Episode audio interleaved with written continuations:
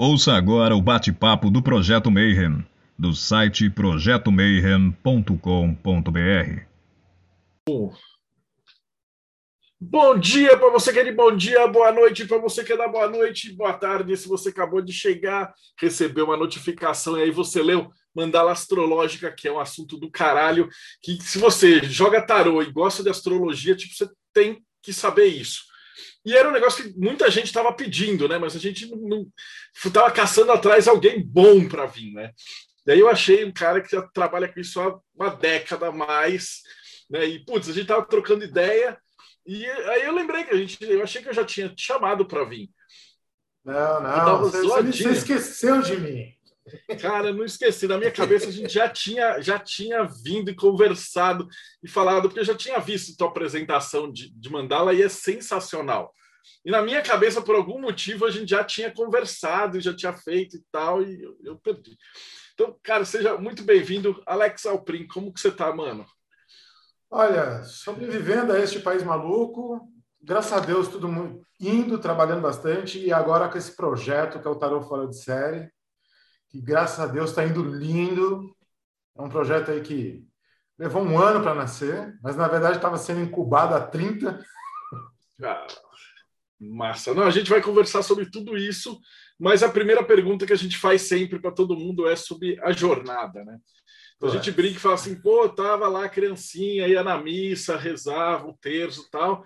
E aí depois de 30 anos o cara tá fazendo aí projeto de tarô. Então a grande pergunta é o que que deu errado? Então, cara, começa assim, né? Não sei se você sabe, mas eu venho de uma família que é o equivalente. É, vamos colocar assim: é o equivalente a você ter uma família crente, só que é o contrário. Meu pai era materialista dialético. Meu pai não acreditava em porra nenhuma de tarô. O meu primeiro tarô ele jogou fora, jogou no lixo. Porque ele achava que isso era coisa de capitalista dominador que ia destruir a sociedade que a religião é o ópio do povo e que, na verdade, você tem que acabar com tudo isso, incluindo com toda a religião, sem exceção. E acabei tarólogo, né? Para o desgosto. na verdade, minha história, minha história é assim, cara. Eu, quando eu tinha. Eu sempre curti esses negócios, né? Quando eu era criança, e literalmente quando eu era criança, eu tinha lá uns 7, 8 anos. Minha mãe comprou uma revista Cláudia e vinha um baralho para recortar. E era um tarô, né? Naquela época e tal. E eu recortei aquilo porque eu achei. Eu não entendi o que era, mas eu já gostava muito daquilo. Eu comecei a ler revista, achei muito do caralho. E aí meu pai descobriu e jogou fora, obviamente. E aí, quando eu tinha uns 15 anos, eu comprei um baralho na banca de jornal. Que, para quem não sabe, era um local onde antigamente você ia. A galera mais nova não sabe, né, que é a banca de jornal hoje e na banca e eu comprei um baralho era uma era o tarô de série é, era uma cópia do Nicolas Colbert, clássico, clássico. Então, eu já comecei nos clássicos, né? E, meu, tipo, três, quatro meses depois eu comecei a tirar para ganhar dinheiro. Eu tirei, tirava profissionalmente já. E, ironicamente ou não, quando eu, quando eu virei editor da revista Sexto Sentido, eu fui trabalhar com o editor que tinha feito esse baralho. Uh. Cara, assim, tipo, 20 anos depois eu fui trabalhar com o cara. Você imagina, eu comprei o baralho na banca de jornal, o cara que tinha feito era o Franco de Rosa, eu lembro até hoje, grande cara, manja muito. E quando eu fui trabalhar na Mitos, ele era o editor. Ah, essas coisas acontecem, coincidência. coincidência. É, aquelas coincidências que não são bem coincidências. E aí, o que aconteceu? Eu sempre tive envolvimento com espiritualidade, sempre, sempre, sempre. Apesar da meu pai, assim, em casa o assunto era bem dark, assim, porque meu pai era muito daquela coisa do aquele pai do tipo eu mandei, você tem que fazer, e você tem um pai materialista e você estudando espiritualidade, era a receita certa para altos quebra-paus, principalmente que eu já estava na fase de adolescência, aquela fase que está com foda-se e faz o que você quer e quer, briga com o pai, briga com a mãe e acha que tá, e tem um rei na barriga, aquelas coisas de adolescente, né? E mas foi uma fase de muita descoberta também, porque foi quando eu comecei a estudar o tarô mesmo. Eu encontrei uma pessoa que. Porque a minha história no tarô é assim: encontrei uma, uma mulher e é, ela me ensinou muito sobre tarô, mas ela me fez prometer que eu não falaria quem era, nem o que era, porque pouca gente sabe, mas o tarô até 1997 era ilegal. Jogar, ter tarô é, atender pessoas estava tipificado no Código Penal. Você era passível de, de prisão e de multa por charlatanismo. Então tinha gente que tinha medo mesmo, porque a gente não pode esquecer que quando eu tinha 15 anos, a gente estava fazia pouco tempo que a ditadura militar tinha acabado, né? A gente está falando dos anos 90. Tem gente que sofreu perseguição tanto política como religiosa nessa fase, né? E, então eu aprendi tarô nesse momento, mas depois eu tive que ir atrás da minha própria escola, do meu próprio desenvolvimento, que chegou até aqui. É, ao longo dos anos eu li muito, estudei muito. Descobri que 90, 99% da boa literatura de tarô não está em português. Está em espanhol, está em inglês, está em francês, principalmente tem. Aliás, se a pessoa é taróloga e ela está lendo só livros em português, ela está nem olhando a ponta do iceberg, ela está olhando a, pedrinha de gelo que está na geladeira dela. Essa é a verdade, porque a maior parte do que é realmente importante de tarô está fora daqui, incluindo os grandes tarólogos. A gente tem grandes tarólogos. No Brasil temos grandes tarólogos, mas o, o, a quantidade de grandes tarólogos que tem lá fora, a galera que está pesquisando, desenvolvendo, é, elaborando conexões não só com o tarô, com runas, com magia, com tudo que a gente imagina, é um universo assim quando você começa a ler em, em outras línguas, a sua mente ela expande de um jeito, porque você começa a entender por que, que determinadas é, cartas são daquele jeito, porque a história do tarô é desse jeito, por que, que você define certas tiragens daquela maneira. Você elimina, e chama, eu acho isso muito foda, você elimina completamente a mitificação do tarô. Verdade porque o tarô não é essa, essa, esse show de espelhos com purpurina, que durante anos foi no Brasil era assim. Eu me lembro quando era criança, eu, eu fui com a minha, uma cartomante, cara, a mulher usava turbante, tinha lá a bola de cristal, a casa fedida, não é cheirada. Que fera ainda é assim, né? Puta, tipo, você vai lá e encontra aquelas cartomantes de turbante, o pessoal vestido de Hellraiser andando assim com as roupas bizarras. Pô, Hoje ainda tem muito disso daí. Cara, eu sou, eu sou um tarólogo que hoje em dia não usa nem toalha em cima da mesa para jogar tarô, pra você ter uma ideia. Eu, eu radicalizei o negócio do tipo assim, é eu e o baralho. Por quê? Porque quando você. Eu, eu, estudo, estudo, estudo mesmo o tarô. Eu mexo com tarô há 30 anos. Há 30 anos que eu mexo com tarô. Eu tenho 47, na verdade, dá 32 anos mexendo com tarô. É, e uma das coisas que eu percebi ao longo disso é que quanto mais você coloca coisas entre você e o baralho, mais difícil fica a leitura. Você, na verdade, se perde, você está gastando energia com coisas que você não deve. Sua energia tem que ser focada entre você e o tarô e o seu consulente. Você estabeleceu essa conexão, estabeleceu essa estrutura sistêmica, você resolve, você ajuda a pessoa. Todo outro resto é espetáculo. Fantástico. É, eu vou ter, tenho que fazer uma pergunta. A gente geralmente, quando entrevista o pessoal da, da Umbanda, aqui em Banda, a gente pergunta assim, o que é magia para você? Mas aí no, teu, no caso dos tarólogos, agora a gente bolou, a gente está perguntando assim, como é que você acha que o tarô funciona? Da ah, eu tenho, assim. eu tenho, eu tenho uma visão de tarô muito, muito direta. Assim. Para mim, o tarô é uma estrutura sistêmica e aí eu me inspiro, eu me inspiro, mas discordo frontalmente do, do Bert Hellinger na ideia de que você acessa um campo sistêmico. Esse campo ele tem uma natureza tanto emocional quanto energética, porque toda emoção carrega um tom de energia, né? É, eu trabalho, eu, eu, vou, eu vou fazer um gancho aqui na sua palavra sobre magia, porque para mim magia é quando você consegue se comunicar em torno, você consegue vibrar de maneira que o universo entende o que você está falando. E ele responde. É quando você consegue. É quando você fala a linguagem que o universo entende, quando você manda o e-mail com o endereço certo. E essa vibração ela é emocional. Ela passa pelo campo emocional é, é para mim, é, eu tenho essa, essa, essa ideia.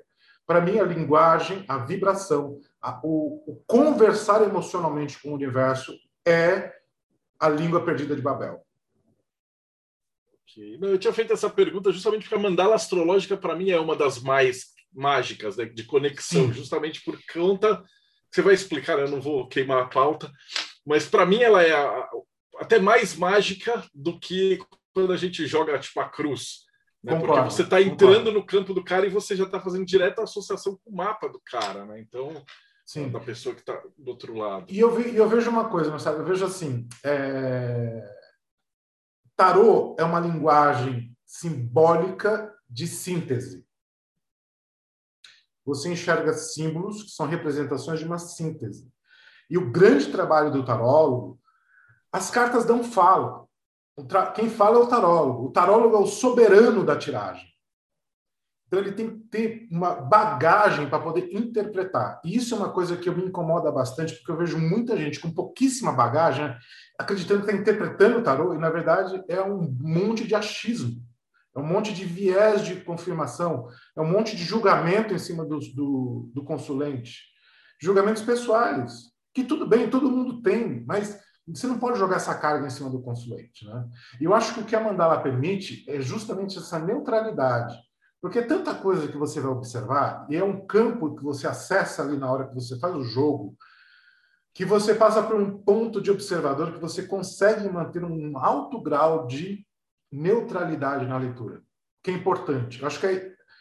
todo tarólogo devia aprender escuta ativa, devia fazer um curso de escuta terapêutica. Todo tarólogo, porque isso faz falta. Na hora, eu sei por quê. Porque eu, eu sei, eu, eu, fiz, eu me formei, eu estudei, me formei em constelador e psicoterapeuta tântrico. A minha leitura de tarô é outra depois, desses, depois dessa abordagem. Eu tinha uma, uma abordagem carregada de julgamentos. Quando eu passo pela teoria da constelação e passo pela psicoterapia, a maneira como eu olho jogada, a maneira como eu olho o consulente mudou completamente. É uma outra maneira. Você consegue acessar coisas que antes eu não conseguia. Por quê? Mindset, mentalidade. Você olha ali o jogo e aí, pessoa, por exemplo, vou dar um exemplo simples. Todo tarólogo já teve de frente para uma consulente que chega para você e fala: "Meu marido está me traindo". Todo mundo já passou por isso. Todo mundo. Não tem tarólogo que não passou por isso. Hoje eu chego para a pessoa e falo assim: antes de eu ver isso, Vamos dar uma olhada nos seus sentimentos. Como é que está o seu emocional? Como é que está o seu sentimental? Antes de isso. Antes. Aí você abre o jogo, lê para a pessoa, ela esquece que ela te perguntou da traição. Porque, na verdade, a traição é só um sintoma, tem toda uma outra história por ali. E a mandala permite que você enxergue a história da pessoa de uma maneira completa. Que não esconde nada, tudo está ali, tudo está aberto ali. Essa é uma das que eu mais gosto, assim, ela completa, como vocês vão ver daqui a pouquinho, e prática. Bom, fica à vontade, Alex, a gente separou para você, a casa é tua. Então, essa, só fechando a questão da jornada, né? Aí eu insisti ao longo. Eu, é aquela coisa, né? Você sempre foge, todo mundo foge, né? Em algum momento, da, da, da daquilo que gostaria de fazer, daquele chamado que a gente tem de alma, né? Aí eu fui para o jornal, fui, fui fazer telecomunicações, sou formado em telecomunicações pela Federal. Aí depois eu fui ser jornalista, fui, fui editor da Sexto Sentido, conheci o Marcelo na, na Sexto Sentido, publicamos lá aquela matéria do, muito do Pascal. E eu, foi, foram 15 anos lá, eu publiquei 152 números da revista. Até Não, que... eu, vou, eu vou te chamar um dia só para a gente falar só da Sexto Sentido. Puta, ali tem história. ali tem história. Eu, eu, a Sexto Sentido assim, foi um sonho. Eu vou, eu vou contar, eu vou contar para você. Antes de chegar no Sexto Sentido, eu vou te contar uma coisa que ninguém, quer dizer, ninguém não, pouca gente sabe. Sabe qual a primeira vez que eu trabalhei com tarô? Eu trabalhei com Alter Mercado. Alter Mercado é um que eu entrevistaria, cara. É, tipo, acho que ele já faleceu, não faleceu? Faleceu, faleceu ano passado. Então, mas esse era um cara que valeria a pena. Que o pessoal, às vezes, eles falam, poxa, mas eu convidei a Ed Van Fel, convidei a Mônica Bolfin, eles falam, pô, mas você vai entrevistar a Ed Van Fel das revistinhas? Eu falo, cara, ela moldou a Wicca no Brasil. Hum. cara, é extremamente Você importante. pode concordar ou não. É, você pode não gostar da pessoa, né, mas é, é ine- inquestionável que elas moldaram assim, a percepção que você tem de anjo cabalístico, a percepção que você tem de Wicca, é, é colocado. E o Walter Mercado ele tem, tem um- uma influência muito forte nisso daí. Sim, eu fui trabalhar no sistema dele junto com a Dione Forte na época, que foi com quem eu tive contato com a mandala astrológica, porque ela tinha, ela tinha lançado o baralho dela, que você tira, era um baralho de astrologia, não era tarô, era astrologia, e ela trouxe esse modelo de mandala astrológica, que foi quando eu descobri aquilo. Porque até então eu só usava a cruz celta de 10 cartas, a tiragem de 21 cartas, que é passado 7 cartas para passado, presente e futuro. E quando eu me arriscava muito, eu fazia aquela tiragem ferradura, né? aquela gigantesca de 78 cartas. Eu acho que eu fiz duas vezes na vida aquilo. Você faz no chão, né? É um negócio muito legal, mas confuso também na hora de ler. Mas aí quando ela trouxe esse negócio da mandala, e, e aí eu percebi que aquilo era uma puta ferramenta, né? E ali no, na, no atendimento, eu trabalhava de madrugada, eu fazia, eu fazia madrugada no atendimento. Cara, é, foi o primeiro choque de realidade com o tarô que eu tive do que é o Brasil. Meu primeiro atendimento, vou, é, eu nunca contei essa história, mas o meu primeiro atendimento estava lá, madrugada, tipo três da manhã. É, tocou lá, porque eles tinham aquelas propagandas, né? Era 0900 o negócio, era me ligou uma mulher, me ligou uma, uma mulher não, era uma menina de 15 anos de idade, prostituta, primeiro dia de trabalho na fronteira do Brasil com a Bolívia. E ela querendo saber se ela tinha perspectiva de vida, se ela ia... O que, que aconteceu com a vida dela? Foi ali onde eu entendi o poder do tarô e a posição que o tarólogo ocupa e o quanto a gente tem que saber muito o que a gente está fazendo, o que está falando, porque a pessoa que está do outro lado, ela está numa posição, às vezes, de uma muita vulnerabilidade e, ela, e você tem que dar o seu melhor para poder indicar o melhor caminho para ela. Que é o verdadeiro poder do tarô, né, meu? Para você conseguir dar um direcionamento, porque o resto é só perguntinha. É. E ali foi, ali foi fato. Esse foi um dos casos. Eu tive outros casos, tive outras situações. É, teve outros momentos, mas foi um ano, trabalhei um ano nisso. Aí quando eu saí de lá, eu fui para sexto sentido. E aí eu falei, não, eu vou largar esse negócio de tarô, vou, vou ser só jornalista, vou trabalhar como editor, vou deixar de lado, esse negócio vou, vai ser só pessoal e tudo bem. Aí se passaram muitos anos nesse sentido, aí eu continuava tirando tarô. Um dia eu tirei olhando meu trabalho, olhando o mercado e tal, isso é 2004. Aí deu que eu tinha que fazer uma viagem internacional, que eu tinha que ir para algum lugar e tal, que eu ia ter um, ia ter um insight. Aí eu fui para o Peru. Fui para o Peru, estava em Machu Picchu, né, fazendo lá todas as caminhadas e tal. Aí dentro de um negócio lá eu tive um insight de sair da, da Mitos, fundar a minha agência, editora e fazer outra coisa da vida. E voltei para o Brasil foi a primeira coisa que eu fiz. Continuei prestando serviço para Mitos, mas eu fundei a minha empresa. E aí eu comecei... E, a, e o tarô sempre fez parte desses, dessas grandes mudanças, né? Porque é, apesar de eu não estar trabalhando com ele para fora e tirava para poucas pessoas, eu sempre tirei muito para mim. Aliás, eu digo sempre uma coisa: tarólogo que não aprende a tirar para si não não desenvolveu o tarô da maneira que deveria. Tarô é uma ferramenta que eu considero estratégica. Para mim é uma ferramenta estratégica, de análise estratégica. Tem uma, tem uma história sobre a pandemia que eu acho interessante, que surgiu numa mandala que eu trouxe, inclusive, hoje. É... E aí eu falei, não, vou sair disso e tal, montei a minha empresa. Por quê? Porque eu previ, entre outras coisas, que o mercado editorial ia entrar em falência. Pelas bancas de jornais. Foi a época que a gente caiu fora também, que foi o colapso dos RPGs, da, da, da dos mangazinho, da, todo, todo mundo. Vocês também distribuíam pela Chinaglia, né? Que ia, também. jogava sexto sentido também. Então vocês tomaram o mesmo baque que a gente, que é Dragão. Tomamos, assim, tipo, os caras, os caras, a, e a resposta dos caras era assim: cada um com seus problemas. Cada um Se com seus problemas. É. É, esse e... sentido depois acabou dessa. Ah, eu vou te chamar depois, a gente vai falar só da sexto sentido, porque, putz, tem aí o quê? 10 anos já, né? De, de... que é, Sim, ela ficou 15 anos no ar. 15 anos, putz. Ficou 15 é, mudou também uma geração inteira. Assim, é? mudou é? uma geração inteira de, de coisas. E por algum motivo eu tinha certeza que você foi um dos primeiros 20 que eu chamei. Porque eu certeza que estava anotado assim na minha cabeça, estava claro e transparente. Que eu falei assim, pô, a gente já falou disso daí. Cara, quando você sai do corpo, a gente conversa, mas, aqui, mas tem que ser no mundo material. Não, mas já está convidado. A gente vai vir só, só para falar das, dos causos.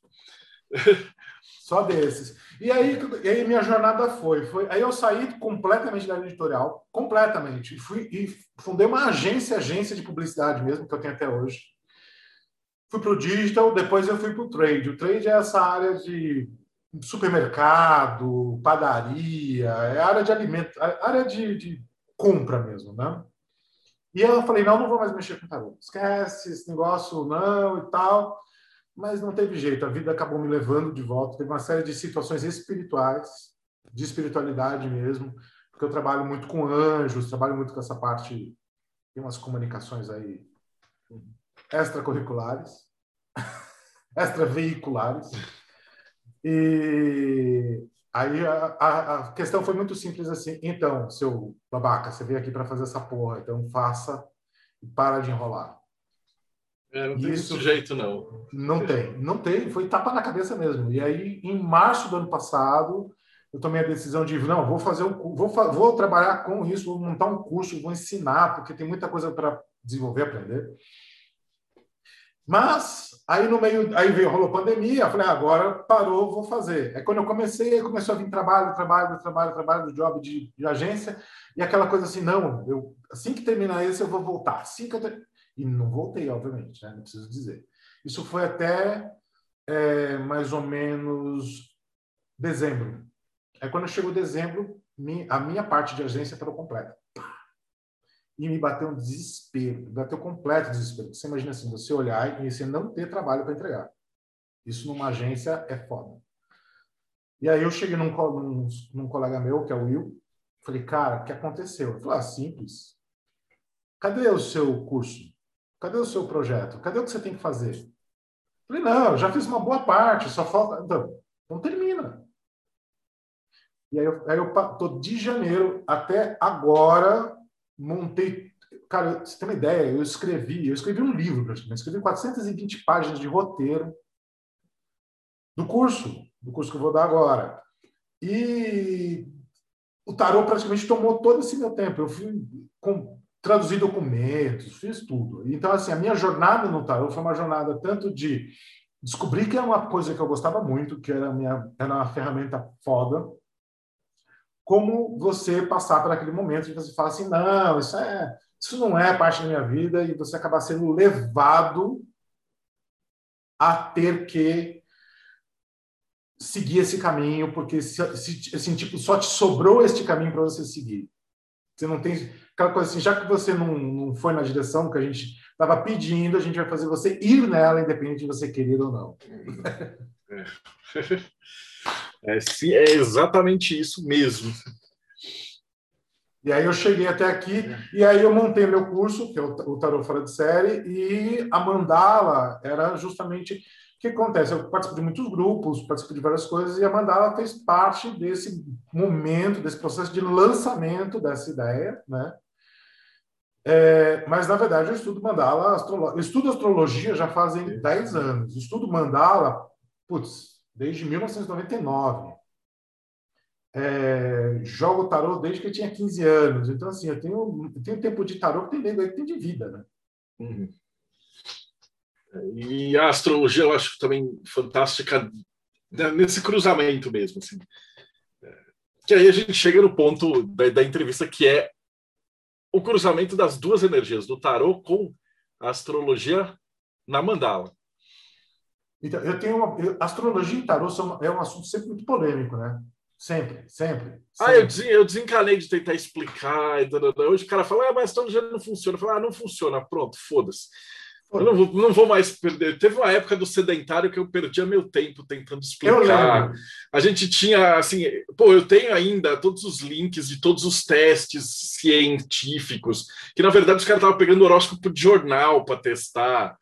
Então, tipo, nunca foi testado para valer, nunca foi feito um negócio sério, nem que sim, nem que não, né? Eu estava conversando, conversei com o criador do World of Wisdom. Ele falou que quem vai descobrir que a astrologia funciona mesmo é a inteligência artificial do Facebook. Sim. Que é a hora que o cara tiver a data de aniversário, a hora que, o cara, que, que a inteligência artificial do Facebook resolver montar o mapa e cruzar a Big Data, a gente está tudo fodido.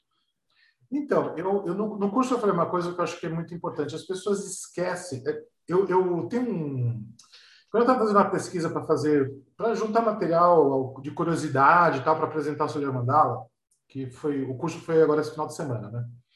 É, eu encontrei uma tese da UFRJ de um cara lá que eu não vou lembrar o nome, que o cara falava assim, não, porque as forças dos planetas, é, a gravidade do planeta não exerce é. força suficiente. Gente, o, começa que o princípio hermético do negócio não é sobre isso.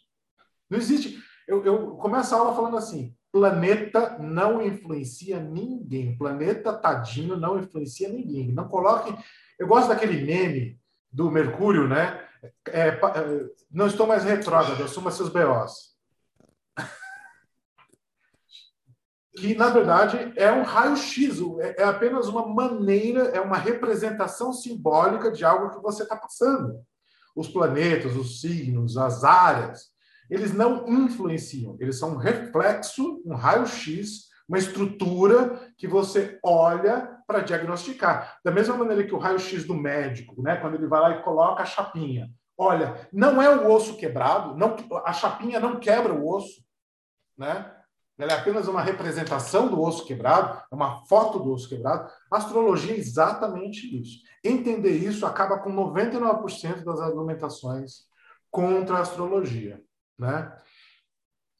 É, não, para tirar a mandala, você precisa de mapa. Não, não, não, não precisa. E essa é a parte legal. Ela, é meio que a astrologia horária. É, e aí, o que, que eu vejo? Quando, e, eu diria que a mandala, a mandala, o tarô com astrologia é mais polêmico ainda pela treta que os tarólogos fazem em relação às estruturas astrológicas no tarô. Porque você tem uma, uma, uma linha que segue ali o Hyder White Smith, aí você tem uma linha que segue o trabalho do Crowley, e aí você tem uma linha que nem eu, que não olha para nenhum desses caras e adapta a coisa para a minha vivência em astrologia. E eu digo muito isso, astrologia é uma escolha pessoal do astrólogo, do tarólogo. Ele adotar isso no tarô. Inclusive, eu digo sempre o seguinte: se o tarólogo quiser ignorar a astrologia e ler só o tarô, ele pode ser um, tarólogo tão bom quanto o melhor tarólogo possível. Uhum. Agora, se ele aprender astrologia, o repertório dele aumenta de uma maneira que, sim, ele vai ler melhor o tarô. Uma coisa não exclui a outra. Mas uma coisa não depende da outra. E eu falo a mesma coisa da Cabala. Cabala, para mim, é assim. O tarólogo que estuda Kabbalah melhora o repertório dele para entender o tarô. Mas ele pode ser um bom tarólogo sem jamais chegar nesse ponto. E não tem problema. Né? E eu acho que a, a mandala, a mandala, com você entendendo de astrologia, ela ganha, ela ganha uma dimensão que se você não tem esse background, se você não tem esse conhecimento, vai fazer falta. Porque a mandala é astrológica. Se você vai tirar uma cruz celta, se você vai fazer uma tiragem 21, vai fazer a mesma ferradura. Ok. Mas se você vai tirar a mandala astrológica, estuda astrologia. Porque o grande segredo da mandala são as casas derivadas, por exemplo. Você precisa entender a astrologia para conseguir acessar, na verdade, né? Essas... Uhum. Quando você coloca assim, de... coloquei a mandala, e aí eu estou acessando a primeira casa e tal. Quando você tem o conhecimento do que é a primeira casa, você consegue acessar isso. Né? Por isso que tem muita gente que fala assim: ah, eu vi no livro, comecei a copiar e tal, mas não funciona. Mas a pessoa é. aí você pergunta, mas você entende alguma coisa de astrologia? Ela fala: não, eu só estou seguindo o que estava no livro. Não, e os textos são muito pobres. Os textos de. Vou te falar que eu li, eu li pelo menos. Olha, é... eu li todos os livros nacionais, E o melhor que eu encontrei, na verdade, foi do Hades, Cartas e Destino, que eu considero é esgotado e eu considero um dos melhores nesse assunto de mandala astrológica. E os outros, o que, você encontra em site, mano, é assim, é, é... é site não tá... Cara, se eu já sou contra palavra-chave para estudar tarô, eu sou mais contra ainda a pessoa que não estuda astrologia e vai fazer mandala astrológica. Porque seria mais ou menos como você querer fazer, sei lá, uma comida requintada e nunca ter entrado numa cozinha. É isso aí. Achar que vai fazer por intuição, sabe? Vai fazer, sei lá, um molho bolognese e vai fazer por intuição. Não existe isso. Não existe, não existe. Mandala exige estudo astrológico. Mandala astrológico exige estudo astrológico. Ponto. Ah, eu não vou estudar astrologia, não tem problema. O tarô tem mais 78 tipos de tiragem possíveis sem usar astrologia. Vai lá e usa elas. Ah, vou fazer mandala, estudo astrologia. Acabou. Para mim é muito básico isso. E a galera não está fazendo isso. Isso, isso. E por isso que eu fiz essa. Eu fiz, você tem uma ideia, foram três dias de aula, gratuito, foi o dia inteiro para ver se cria massa crítica de gente que chega nos, nos outros tarólogos e fala: vocês não sabem o que vocês estão lendo. Né? Você deixou gravado no YouTube? Como, como que foi? Deixei, isso? deixei. Foram, foram três dias que eu deixei. Estão tá, lá, tão, tão, não estão listados, mas aí para a galera do Mayhem eu mando o link. Ah, se você quiser, eu coloco o link na descrição, daí o pessoal acessa. Acho que é legal, legal. Às vezes você precisa para ter uma massa mínima para poder conversar sobre o assunto, né? Sim. E foi uma coisa engraçada, porque depois da entrevista com a Guevara, Guevara ela usa a mandala astrológica e eu falo assim, putz, que foi, eu falei assim, ah, eu tenho que falar, mas quem é que ia fazer? Daí o Alex. E aí eu, falei com o Rodrigo dele, ah, chama o Alex Alprin. Eu falei, eu já entrevistei ele. Então, cara, e assim, eu, eu vou mostrar aqui a mandala. É, e a mandala, para mim, o que, que acontece? Quando você vai. você E aí eu vou responder. Alguém perguntou se precisava do mapa, né? Mandala começa aqui, foi uma, uma estrutura, uma ideia inventada pelo Taylor. O, o Aliette, né, que foi o tarólogo do, do século XVIII, muito desprezado, ignorado muitas vezes, atacado pelo, pelo Eliphas Levi, pelo Edward White, que achavam que ele era um Zé Ninguém e tal, e o cara tem um puta trabalho. E, que, e a, a, mandala, a mandala astrológica dele era muito doida, porque a gente tem que imaginar que naquela época você não tinha computador, você não tinha nada disso. Calcular um mapa astral, um mapa astrológico, cara, era um trampo dos infernos. Era um trampo de tabela, de cálculo, matemática. E o cara, ele pensou uma maneira muito prática de montar um mapa. E, é, era meio que, entre aspas, uma, uma astrologia horária, né? O que, que ele fez? Ele criou lá o baralho dele, e o baralho dele tinha todos os planetas descobertos até então. Eu acho que o baralho dele já tinha Urano, não tinha Plutão, mas já tinha Urano, que o Plutão é 1936, né? É, já tinha Urano. Ele monta o baralho dele, conforme ele monta o jogo, onde as cartas dos planetas saíam, ele colocava como sendo o planeta mesmo. E aí ele calculava quadratura, ele calculava triangulação, ele calculava todos os pontos de um mapa astrológico de verdade, usando o tarô dele, baralho de o baralho dele. Que eu não concordo, eu, quero, eu não gosto do baralho dele, não me conecto, não funciona para mim, mas ele inventa essa abordagem. Depois dele, um monte de gente usou e ninguém deu, dava paternidade do filho. Por quê? Porque o negócio era muito bem sacado. Né? E depois, o que, que acontece? A galera também no século XX foi é, facilitando o negócio. Então, a casa 1, que é uma casa da personalidade, do temperamento, é uma casa em que você pode olhar a avó do pai, a avó paterna, a mãe do pai, é uma casa de amigos, é uma casa de que você olha o aparelho genital masculino, ares, cabeça. É uma casa tão com tantos significados, virou a casa do eu. Aí você pega a casa 2, né? Que é dinheiro, posses, fruto do seu trabalho, ganho financeiro, administração, amigos da mãe, pescoço e garganta na saúde, viram a casa do quê? Dinheiro. Dinheiro. Então você pega um negócio assim, master, e resume na palavrinha, e aí a galera, ainda para facilitar, pega essa palavrinha, pega o tarô, lê só duas palavras-chave né, e encaixa ali. Então não foi nivelar por baixo, foi, foi nivelado abaixo do abaixo. E, e aí o que acontece? O cara me abre uma mandala e não sabe ler. É óbvio que não sabe ler, meu Deus do céu. É óbvio. É. Né? Essa, essa de colocar num número assim, uma palavra só e tal. É... O pior é que é o normal, né? Agora, assim, você vai olhar a internet. Triste demais. É. Então, o que, que eu fiz? Eu resolvi fazer um, um esse final. Eu, o meu estudo de mandala, por exemplo, a gente aborda que eu chamo de são as mandalas específicas. Então, você tem a mandala da família, você tem a mandala dos sentimentos, você tem a mandala do, dos financeiro, você tem a mandala do profissional, tem a mandala das relações. Por quê? Porque ao longo das 12 casas, você tem casas que se, se influenciam. Uhum. Então, por exemplo, a pessoa chega para mim e me perguntar, eu quero saber como é que está meu casamento. Aí eu vou lá e olho a casa, a casa 7 da pessoa, que, são, que é cônjuge. Ah, mas aí eu olho a 8, que é o dinheiro desse cônjuge.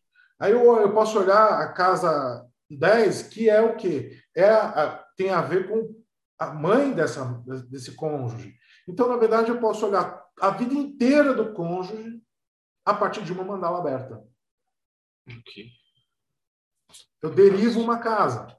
A pessoa chega para mim e fala assim: ah, Eu quero saber do meu irmão. É irmão tal, casa 3, tá?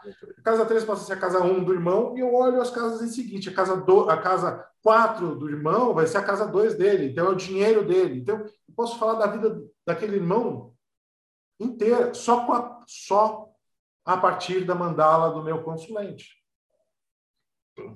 É uma, isso é, mandala é fofoqueira, né? Isso numa tirada só, ou você vai colocando outras numa cartas? Só. Numa só. Tá. Porque eu faço, uma, eu faço tiragem europeia, eu faço o método europeu na mandala, né? Mas eu sou, como eu sigo uma escola que, que eu hoje chamo de arcanologia estrutural sistêmica. Arcanologia é o estudo dos arcanos, né? É o estudo dos segredos. Estrutural, porque ela tem uma estrutura, ela tem uma, uma. Eu não leio, por exemplo, eu não leio deck. Eu não leio o Rider White, eu não leio o Marcelli, eu leio tarô. Qualquer deck que vier, eu vou ler tarô.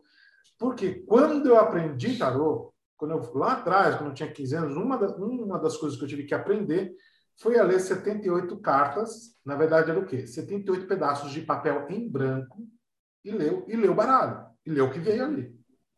Então, você imagina que numeraram para mim 78 pedaços, 78 cartões, joga e lê. Então, eu não dependo do, do desenho. Eu, eu leio o arcano. Certo. Não utiliza os números, que aí dá aquela diferença do Marcélia para o é, eu ignoro a, a, diferença do White. Eu uso a do Marcelo mesmo, porque existe uma razão hermética para a justiça ser 8 e para a força ser 11. É, o 8 é a, a, lei terrena reflete a lei divina, né? absolutamente calculada. É, existe toda uma numerologia que pertence a essa, a essa linha de arcanologia. E na mandala, o que, que eu faço? Eu, eu fui lá e tirei, minha, tirei a mandala do meu consulente. Preparei a mandala do meu consulente tal. Eu tiro duas cartas, então eu tiro um arcano maior e um arcano menor, porque eu uso o método europeu.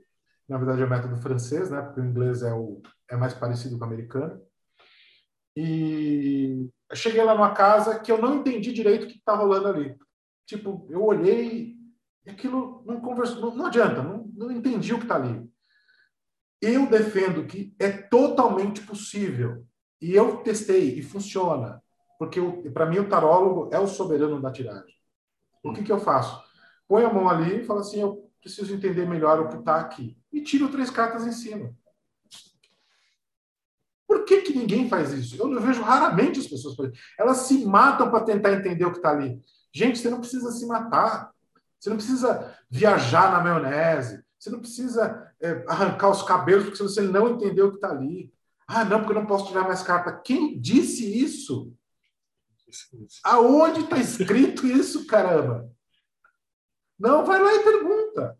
Se você continuar não entendendo, aí sim, aí nós temos um problema de interpretação. Mas por que não? Então, assim, dependendo, ah, eu tirei lá, cheguei numa, numa casa do irmão, por exemplo, onde estou vendo lá o trabalho do irmão, e ali eu não, não funcionou, porque tira mais três, não tem problema. O baralho tem 78 cartas. Se acabar, amigo, fecha, fecha o jogo e começa de novo. Tudo bem, mas vamos embora, vamos tentar. Você tem uma pessoa na sua frente, ninguém procura um tarólogo porque está bem. Porque está tudo bem.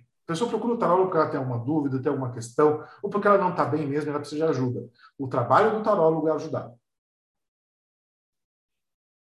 O trabalho dele é resolver aquilo. E a mandala, cara, a mandala é o, assim, é a tiragem do que eu falo, é a tiragem que o consulente chega e fala: não vou falar nada, lê aí. Você fala, senta que lá vem história.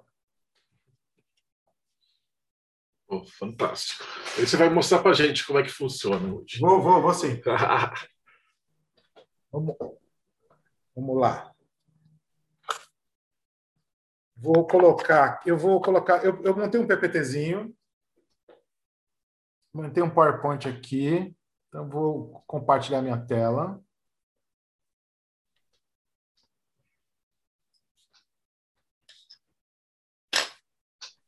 Aí vocês me, me falam se tiver, quando estiver vendo. Perfeito. Perfeito? Beleza. Então, vamos lá. Astrologia, né? Astrologia, para mim, é, é, como eu falei, para mim é, a, é, uma representação, é um raio-x, é uma estrutura simbólica do universo.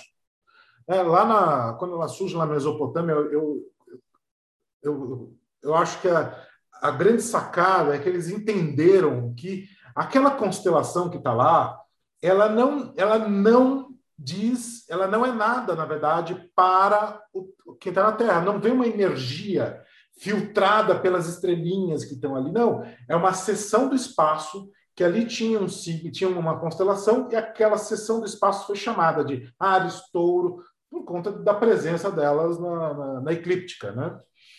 É, mas é, hoje, por exemplo, os signos já andaram, né? Por, por conta da precessão do, dos, do, dos polos da Terra, mudança da posição da Terra em relação à própria galáxia, né? E as pessoas vão continuar sendo arianas, independente do signo que está ali, não ser mais a constelação que está ali não ser mais Ares, não significa nada, porque na verdade é apenas uma representação simbólica de uma área do espaço. Né? Por isso que eu, eu, eu, tenho um texto pronto que eu, que eu copio e colo todo ano quando aparece o 13 terceiro signo, que sempre aparece. todo ano. Todo ano. Todo ano. Todo ano. Eu já não escrevo, eu tenho lá um Ctrl-C, Ctrl-V que eu coloco no grupo e deixo o pessoal se, debatendo. Porque a galera não entende. De, é, e geralmente quem fala essas besteiras é que não entende de astrologia, né? É.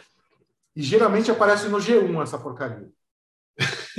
é isso. Todo ano. Eles, eles sabem que dá polêmica, eles vão lá e inventam isso.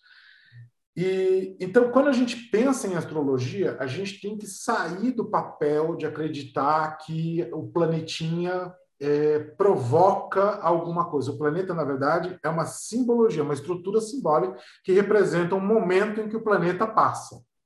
Então, é, que nem pandemia, né? Tem um fato muito interessante que eu não sei se vocês acompanham muito astrologia, mas as configurações de Netuno, Urano, Plutão e Marte, se eu não me engano, no, no surgimento, quando assim, temos uma pandemia no mundo, ponto. Nesse momento, a configuração era exatamente a mesma de quando se admitiu que nós tínhamos um problema chamado AIDS. Significa que aqueles planetas provocaram. Não! Apenas eles são o quê? Um diagnóstico, eles são um raio-x. Não é porque você está olhando o raio-x com um braço quebrado que o raio-x quebrou o braço. Não, ele é apenas uma representação. E isso a gente consegue trazer para o tarô. Por quê? Porque eu chego para o tarô, o tarô para mim ele tem uma estrutura sistêmica, né? Eu consigo acessar um campo de vibração universal baseado em emoção, que é a língua perdida de Babel, como eu, eu, eu falei até. É, e você consegue, através do tarô, se comunicar diretamente com. Vou usar, vou usar uma palavra de uma coisa que, é que homenageio você, Marcelo. É o computador celeste que a gente acessa. Sim. A gente acessa esse computador usando ali o baralho. E naquele momento você tem um raio-x de tudo que você precisa passar para o teu consulente. E você usa uma ferramenta que é a astrologia. E isso é importante, né? Não existe a influência do planeta. Assim como é acima, é abaixo. Acho que esse, esse, esse axioma ele, ele é muito, muito importante quando a gente vai jogar mandala. Porque quando você coloca a mandala ali, na verdade, ela é aquilo que é acima é abaixo. Eu coloquei ali na frente do meu consulente um instantâneo que vai responder todas as perguntas que ele precisa ou que ele quer saber naquele momento. E aí eu parto de uma coisa que é, é existem certos assuntos que eu não trato numa, numa jogada, como por exemplo, eu não falo de traição, eu não falo de saúde, eu não leio sobre gravidez. Eu me recuso a ler sobre gravidez, cara. É uma coisa que, assim, você vai me ver quebrar o pau em grupo por causa disso. Porque a pessoa fala, ah, não, eu fui lá ver se eu estava grávida. Gente, é cinco reais, a gente não está na idade média. Você não precisa fazer xixi no milho para ver se o milho, se o milho vai germinar, para ver se vai ser menino ou menina, né? A gente já superou a idade média. Tem SUS. Você, ah, não, vai no SUS, vai no posto de saúde. O posto de saúde dá teste de gravidez de graça. Então, não. E o que a pessoa, e o que a pessoa gasta num jogo de tarô, gente, ela pagaria um, um teste de gravidez. Então eu não leio, me recuso. É, e são coisas que eu não olho. Traição, por quê? Porque os níveis de violência entre casais é, são muito altos hoje. Não sei se está mais escancarado, se a galera está mais pegando fogo. Mas a coisa está complicada. E você entra numa seara muito, muito complexa. Uma colega minha, taróloga, no meio da leitura, ela estava lá num estado alterado de consciência acabou falando. O marido, foi, o marido da mulher foi lá com uma arma, colocou uma arma no, na, na, cara dela e falou que ia matar ela. O cara realmente estava traindo.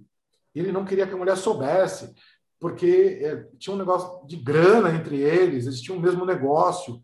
E não, não. Tanto por né, questão pessoal de autopreservação, quanto por não é um assunto para o tarô, é um assunto para o casal. E vai sobrar até para você numa dessa, porque o tarô tá nem aí.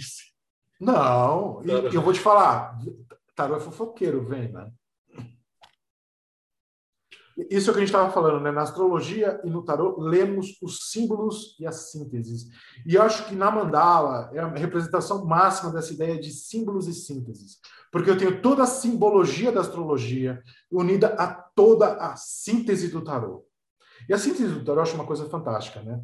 É, eu, eu, vejo muitas vezes as pessoas falando assim, não, porque hoje o tarô está diluído, porque está isso. Gente, o tarô sobrevive, tecnicamente, há 600 anos do mesmo jeito.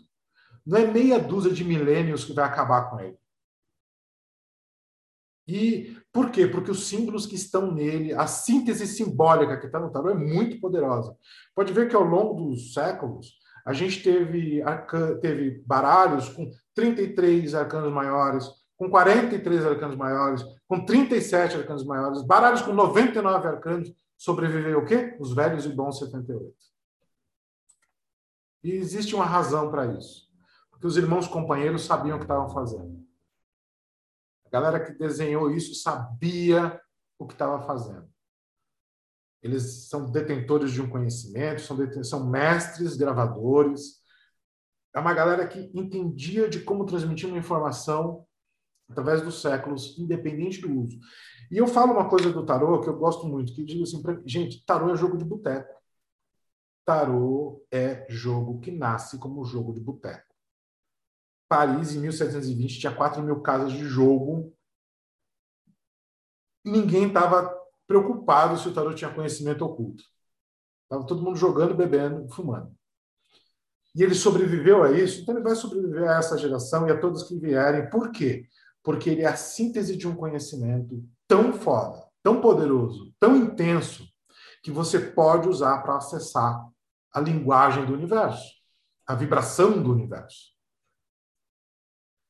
E essa vibração conversa com você. Como é difícil, às vezes, para o ser humano. Nós somos grandes analfabetos, nós somos semi-analfabetos emocionais. Eu, eu, sempre digo. Porque a gente tem uma. Imagina você dizer. É... Por exemplo, eu gosto de fulano, eu gosto de ciclano, sem usar palavras, usando somente sua vibração emocional. Você vai parecer aquela criança que está pedindo água mas ela não consegue falar água, então ela chora. Quando ela tem sede, ela não consegue. Criança pequena, quando ela tem sede, quando ela está com fome, ela não sabe falar que está com fome e com sede, ela chora. Somos nós no campo emocional hoje, como humanidade, como seres humanos.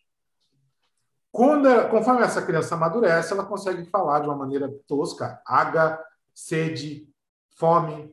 Ela não consegue elaborar frases. Isso é o ser humano, no seu processo de evolução espiritual, que aprende a falar a vibração emocional.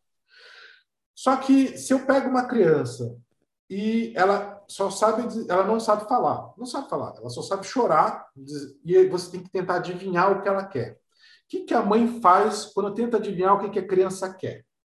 Ela pega uma mamadeira com água e pega uma mamadeira com leite, coloca na frente da criança. Se a criança estiver com sede, ela pega a mamadeira com água. Se ela tiver com fome, ela pega com leite. O que, que o tarô é? A mamadeira da humanidade. Você coloca ali, e como a gente tem uma dificuldade muito grande, a gente não fala a língua da vibração emocional, quando a gente coloca o baralho ali, o universo coloca de uma maneira que eu, tarólogo, consigo entender o que está lá. E na mandala, eu entendo tudo que está na vida da pessoa. Ela é popoqueira. Porque a astrologia, eu vou para o próximo, porque aqui a gente já, bateu. Falei do Eteila. A mandala bebe na astrologia, em todo o seu posicionamento. Então, quando eu vou na casa 1, a carta que eu vou tirar ali é justamente esta comunicação sistêmica com o universo, me tra trazendo para mim o quê? o que está na vida da pessoa, qual é o temperamento, a aparência, a energia vital dela, as questões que ela tem, por exemplo, qual é a primeira coisa que passa na cabeça de uma pessoa, vai estar na casa 1. Um. A primeira ideia, a impulsividade dela, aquilo que acontece quando ela está nos cinco minutos de intensidade, de impulsividade, a casa 1 um vai me mostrar. A casa 2 vai mostrar o que ela considera a casa 2 não é sobre dinheiro, é sobre o que você considera valioso. A casa 2 é sobre manutenção da vida, é touro. É sobre aquilo que nos mantém vivos, porque a gente esquece que tudo isso aqui foi criado numa época em que não era sobre dinheiro, era sobre agricultura. Né? A casa 3 não é só sobre os irmãos, a casa 3 é muito mais coisa. A casa 3 é comunicação, é questão de documentos, é questão de estudos. Então a pessoa chega para mim, ela vai fazer faculdade, não necessariamente eu preciso olhar a casa 9 que é Sagitário, eu vou olhar a casa 2 para ver se essa pessoa que ela está fazendo na vida dela. Documentação, a pessoa chega e fala assim, putz, eu preciso um documento, documento da minha casa não sai. Se você for pelo, pelo resuminho da palavra-chave, a pessoa vai me olhar câncer, mas não, ela tem que olhar gêmeos, a casa 3. Então, a está documentação de negócios né? Presença ali de gêmeos da casa 3. Então, a mandala tem essa possibilidade, ela é a comunicação desta vibração universal sistêmica, estrutural, com a leitura que eu tenho do consulente, com a leitura que eu tenho do mundo, do universo. Então, é uma conexão. E isso tudo é, não seria nada né, se eu somente fosse um leitor. Somente, cara, isso aqui eu tenho mais de eu, eu, devo, eu tenho guardados comigo, eu tenho cinco cadernos, para você ter uma ideia, cinco cadernos de leituras que eu anotei ao longo dos anos, de mandalas, de todos os meus consulentes. E eu fiz um, uma, é um levantamento de pesquisa an, ano a ano de feedback de consulente. O que foi, o que não foi. Porque tarô, para mim, é previsão. Eu acho que é uma coisa que é importante antes a gente continuar, que é importante. Tarô é sobre previsão. Esse papo de meu tarô é terapêutico, eu não concordo, discordo frontalmente. Porque 99% das vezes não é um tarô terapêutico, é um tarô de um tarólogo inseguro em fazer previsão.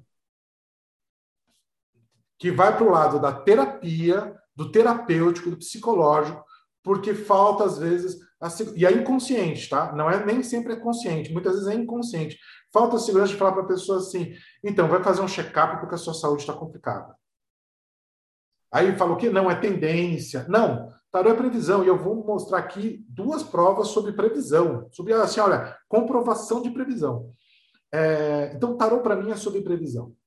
Porque essa é a tendência. E o tarô terapêutico, para mim, e aí é uma coisa muito minha, né? Mas é, o tarô terapêutico, para mim, não é para ver sobre o crush.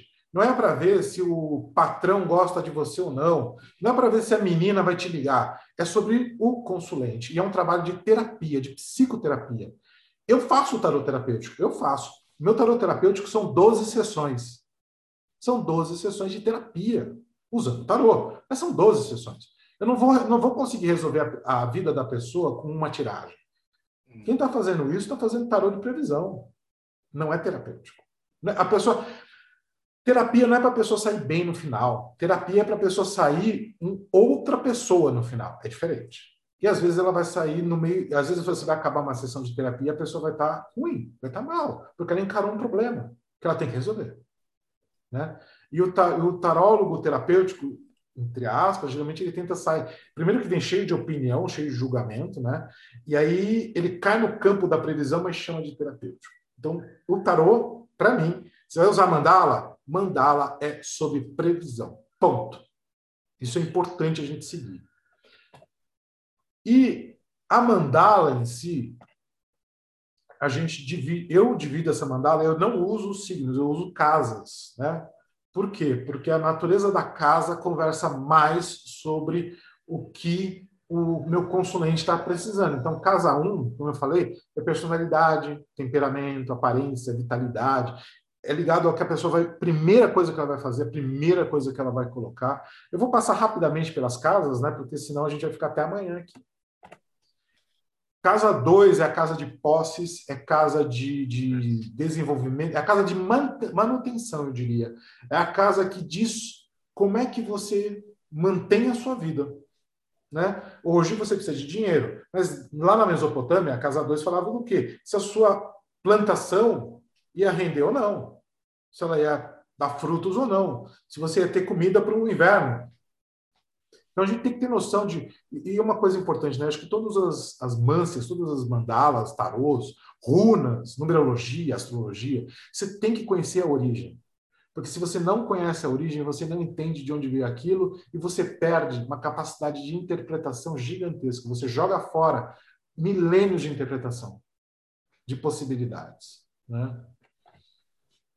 Casa 13 é comunicação, irmãos, escritos, documentos, criação intelectual, né?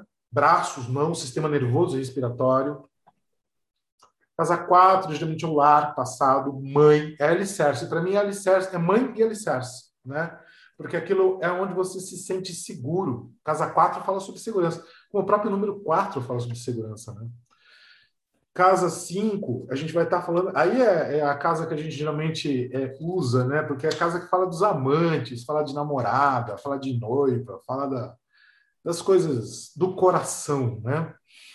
É, e a casa de leão, né? Então também é a casa que fala do que você do que você gostaria que brilhasse para a sociedade. Casa 6 é o serviço diário, é, é trabalhos, saúde, alimentação. É, e é uma coisa que, por exemplo, nessa casa você vê tios e tias maternos, por exemplo, só olhando em caso de, de a mandala da família, que eu chamo, né? Também é, é virgem, é músculos, é plexo solar, intestino delgado. Casa 7 é a casa do casamento, junto com irmãos, junto com é, sócios, né? Então, a casa 7, eu falo assim, eu, um, um, eu tive um chefe que falava assim, é, uma, você ter sócio numa empresa é você ter um casamento sem nenhuma das vantagens. e porque, na verdade, os dois se fodem. Ele falava assim.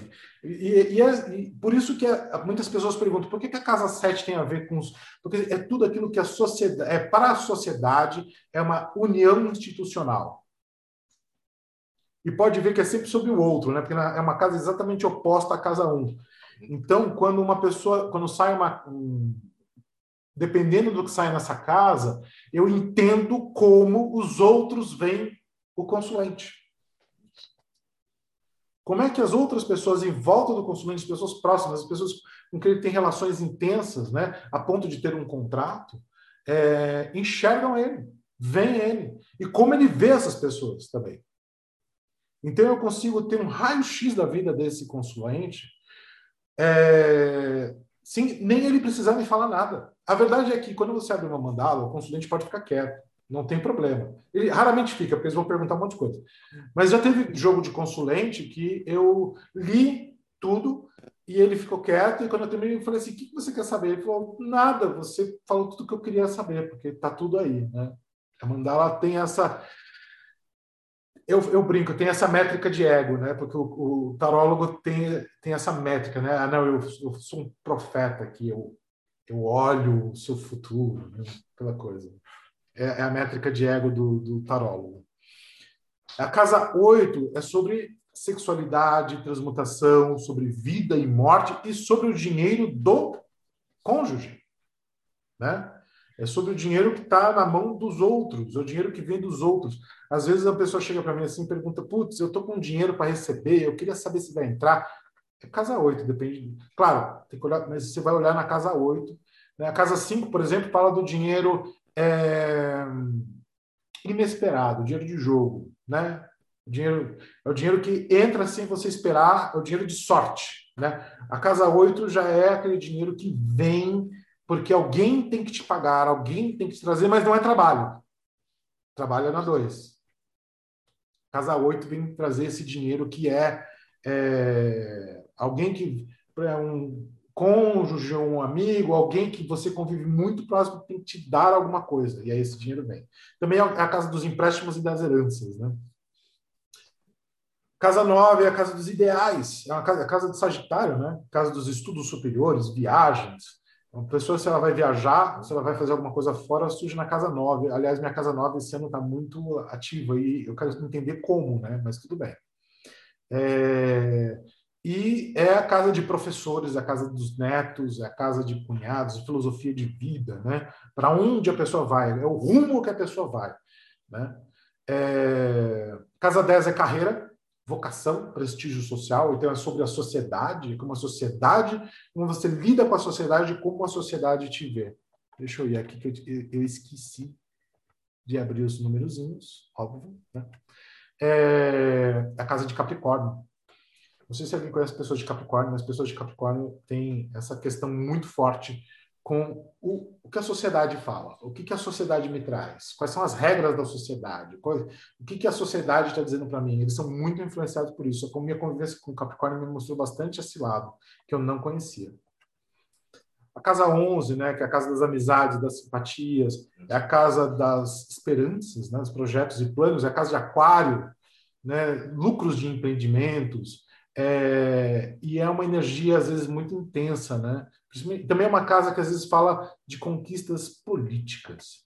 E a famosa, famosa Casa 12, Casa de Peixes, Casa de Inimigos Ocultos. Os inimigos declarados estão na 7 e os inimigos ocultos estão na 12. É aquela casa de tudo que está oculto, inconsciente, doenças ocultas, né? É, mas também as ajudas ocultas, aqueles que nos ajudam sem falar. Geralmente, guias, mestres espirituais que ajudam a gente sem aparecer, estão aqui na 12. E a, tem, por incrível que pareça, nessa fase pandêmica, as casas 12 têm aparecido uma galera espiritual muito intensa. Uma galera trabalhando assim, sem, sem contar que está trabalhando. É bem interessante. É, as casas 12 de bandalas que eu tenho feito tem aparecido muita, muita ajuda de espiritualidade aí na, na, na casa 12. E que, e que até então aparecia muito na 9, aparecia muito na casa 6, aparecia às vezes até na 10. é, que era a galera de espiritualidade do lado de lá ajudando muito na caruda. Agora os caras estão ajudando muito na moita. E, é, e é interessante observar essa mudança, né? Essa, esse, esse novo jeito de vibração do planeta. Como se eles não quisessem influenciar nosso livre-arbítrio. Tipo, chegamos numa encruzilhada e a galera vai ter que decidir para que lado vai. Então, a mandala, é, eu, eu, vou passar rapidamente a, a, aqui só para as pessoas entenderem, né? A gente tem uma mandala da família onde a gente analisa cada uma destas casas. Então, por exemplo, a casa 1 é a avó materna, é, paterna, é, casa 4 é a casa do pai, é, casa, 10, é, casa 4 é a casa da mãe, casa 10 é a casa do pai, né? É, os irmãos, as posses do pai, por exemplo, estão na 11. Aí tem uma galera que me perguntou outro dia, e se, se, a família é separada, o pai é separado, a mãe é separada, e cada um casou de novo, né? É, para o consulente, o pai e a mãe não muda. Não muda. Então, assim, a mãe, a mãe vai continuar sendo a 4 e o pai vai continuar sendo a 10. Mas a madrasta, por exemplo, o pai casou, a madrasta vai na 5. Por quê? Para mandá-la, ela é a outra. É a outra pessoa na vida do pai. Porque para aquele consulente se mantém a mandala aberta. Por isso que eu falo que ela é muito sistêmica. Isso aqui é absolutamente sistêmico, uma visão sistêmica, não muda, né? Aí se a mãe casa, né? A mãe casa também, a, a mãe casou, ah, eu casei e tal. A mãe casou, você vai vir aqui, um, do, é, casa 2, 3, 4, 5. A casa 8 vai falar sobre o novo marido da mãe né? Então tem que entender isso, é, é, tem que entender. Aí não consulente. Quando o consulente perguntar, não, mas eu quero saber da minha. Minha mãe casou. Eu olhar nas cinco também também. Então, assim, a mandala ela é sistêmica sobre essa visão, mas ao mesmo tempo ela é. Eu posso abarcar todas. Aqui eu tenho todos os familiares, avós, avós, pais, é, tios, tias, irmãos amigos da mãe, amigos do pai, como a sociedade vê a mãe, como a sociedade vê o pai. Quer dizer, eu consigo entender a família inteira de uma, numa mandala. Cara, me mostra, me mostra uma tiragem de tarô que eu consigo fazer isso sem ser mandala. Não, e assim, para qualquer a pessoa pergunta, eu quero ver meu pai. Que, se, ah, tô no, meio da, tô no meio do jogo, né? Ah, eu quero ver meu pai. Tem que juntar todas as cartas, embaralha, corta de novo, faz a pergunta, abre lá. Ah, quero ver a mãe. Junta tudo, embaralha, corta tudo de novo lá. Não, é, não, porque eu tenho um crush, junta tudo. Não, se abrir uma vez, você só vai lendo. Você vai lendo. Tem a mandala do financeiro, onde não é só a casa 2. Eu, eu, eu, fico muito pela vida quando a galera fala que dinheiro você vê só na 2, porque você tem o dinheiro da 2, tem o dinheiro da 5. Tem o dinheiro do 8. Exatamente. E tem o dinheiro da 12, que é o dinheiro oculto. Que é aquele dinheiro que às vezes fulano esconde de fulana, tem alguém levando embora, tem alguém roubando, tem alguém né, dando um. Você vai ver na 12. Que é o dinheiro oculto. E às vezes é o dinheiro escondido, é o dinheiro que você não sabe que você tem. Aquele dinheiro. Cara, eu, eu já aconteceu comigo, deu, deu uma determinada fase da minha vida. Eu estava ferrado de grana, não tinha dinheiro e tal. E aí eu tirei o tarô, tirei a mandala e mostrou me mostrou, saiu tipo é, as de ouros na 12. Saiu o sol e as de ouros na saiu é, saiu as de ouros e, e, e, o sol na 12. Tipo assim, ah, tem dinheiro, tem algum dinheiro que eu não tô achando. Eu fui olhar na minha conta, tinha conta no Itaú. E tinha, tem um negócio chamado pique no Itaú, né? Eu tinha um pique que eu tinha esquecido, tinha uns dois pau lá guardado. Era um título de capitalização que eu não lembrava. Veio numa mandala na casa 12. Então, quando a pessoa fala para mim, ah, dinheiro você vê na casa 2, eu fico mordido com isso. E a mandala dos sentimentos, que é, é, você tem como a pessoa se sente, como ela vê a questão do amor de mãe, o amor de, de, de posse. Tem a casa 5, que fala dos amores é, que não são institucionalizados, né? são os amores por aí. Tem a casa 7, tem a casa 11, que é como ele lida com as relações dele com a sociedade. É, todo mundo quer ser aceito, todo mundo quer uma tribo, né? Você vai ver isso na 11. Como é que é a tua tribo? Como é que ele lida com isso? Né? Tem gente que tem uma vida muito boa, mas ele não consegue aceitar é, ou não consegue lidar, ou acha que não é, né? Acha que as pessoas não gostam dele. A gente trabalha com terapia, a gente vê muito disso. A pessoa fala assim: não, ninguém gosta de mim. E aí você fala: pera, não. Você está olhando, porque eu trabalho com tarot terapêutico, você abre lá e olha a mandala e não, tem muita gente aqui. Me fala da sua vida. A pessoa começa a contar, e aí você começa a encontrar evidências de que aquilo é uma percepção dela e não um fato. Né? E ajuda ela a entender isso dentro do processo terapêutico, que é diferente. E tem, o do, e tem 12, que é os sentimentos ocultos. Eu, eu, senão a gente vai ficar muito tempo aqui, mas eu vou trazer duas mandalas que eu acho muito importantes. Eu resolvi trazer um jogo, jogo mesmo, que é meu, esse jogo é meu. Esse é outubro de 2019. Em outubro de 2019 aconteceu uma coisa muito louca. Aconteceram muitas coisas loucas em 2019, mas em outubro de 2019 aconteceu uma coisa muito louca. Eu faço aniversário em outubro. Faço, eu sou libriano, ascendente leão, é, faço aniversário e eu faço a minha mandala anual, como todo bom tarólogo. Então eu fui lá e tirei a minha mandala anual. E aí, quando eu estava tirando minha mandala anual, veio uma. O jeito mais simples de falar é veio uma voz do nada. E, e foi meio que uma ordem assim de eu tirar 12 mandalas, uma para cada mês, começando em outubro e indo até setembro de 2020. E essa aqui é a minha mandala anual de outubro de 2019. Eu não tiro carta da síntese porque eu não concordo com ela, mas isso é o Alex. Isso não é uma regra. Qualquer você que pessoa quiser, ela pode, inclusive deve, mas eu não tiro, porque eu respeito a mandala em si. Eu acho que a mandala em si já responde. E eu tirei 12 mandalas, uma para cada mês, e a mandala de março me assustou profundamente me assustou assim a ponto de eu chamar dois colegas meus, o Will, que é astrólogo, e a Thaís Camargo, que é taróloga, para eles olharem a mandar, olhar, fazerem as suas olhadas. Eu não passei com a mandala que era, porque eu senti que alguma coisa muito grave ia acontecer em março de 2020. Muito terrível, terrível assim o suficiente para eu ficar muito assustado. É... E aí eu entendi por que, que pediram para eu tirar 12 mandalas. E aí o que eles chegaram à conclusão, eu depois eu vou mostrar a mandala de, vou falar dessa mandala, eu vou mostrar de março, é que iria uma, iria acontecer alguma coisa que iria afetar o coletivo. E a gente, por isso que eu falo que tarô é previsão. Porque esta mandala que você está olhando aqui é uma mandala que é de outubro de 2019. Ela foi tirada lá, né? E ela tem e nesse momento é, eu, tinha, eu, tomei, eu tinha tomado algumas decisões e tomei outras. Eu tinha tomado a decisão de simplesmente eliminar todos os clientes que não me davam dinheiro. Então, praticamente quase fechei a agência. Demiti pessoal. É, eu tinha muito freela trabalhando comigo, eliminei o pessoal, meu pessoal de freela. Vendi tudo que eu podia vender, guardei dinheiro. Por quê? Porque quando eu olhei essa mandala e eu olhei, olhei assim, por exemplo, é, casa 2, temperança com página de paus, do tipo é um ano que eu teria que guardar dinheiro e não ser impulsivo, porque senão eu iria me ferrar.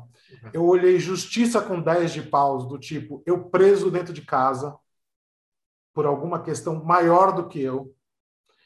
É, eu olhei aqui a casa 7, roda da fortuna com cavaleiro de espadas. Na minha interpretação, eu, tenho, eu fiz um complemento para essa casa, eu não trouxe o complemento. Essa questão não era sobre o meu casamento, era sobre dinheiro. Então, uma mudança que eu tinha que fazer uma mudança estratégica na minha relação da empresa, né? Nove, que é o caminho de vida, né? Meu sucesso dependeria da minha intuição, quer dizer, papisa com quatro de paus. Eu teria que usar silêncio, primeiro silêncio, né? Papisa é sobre silêncio, intuição e planejamento.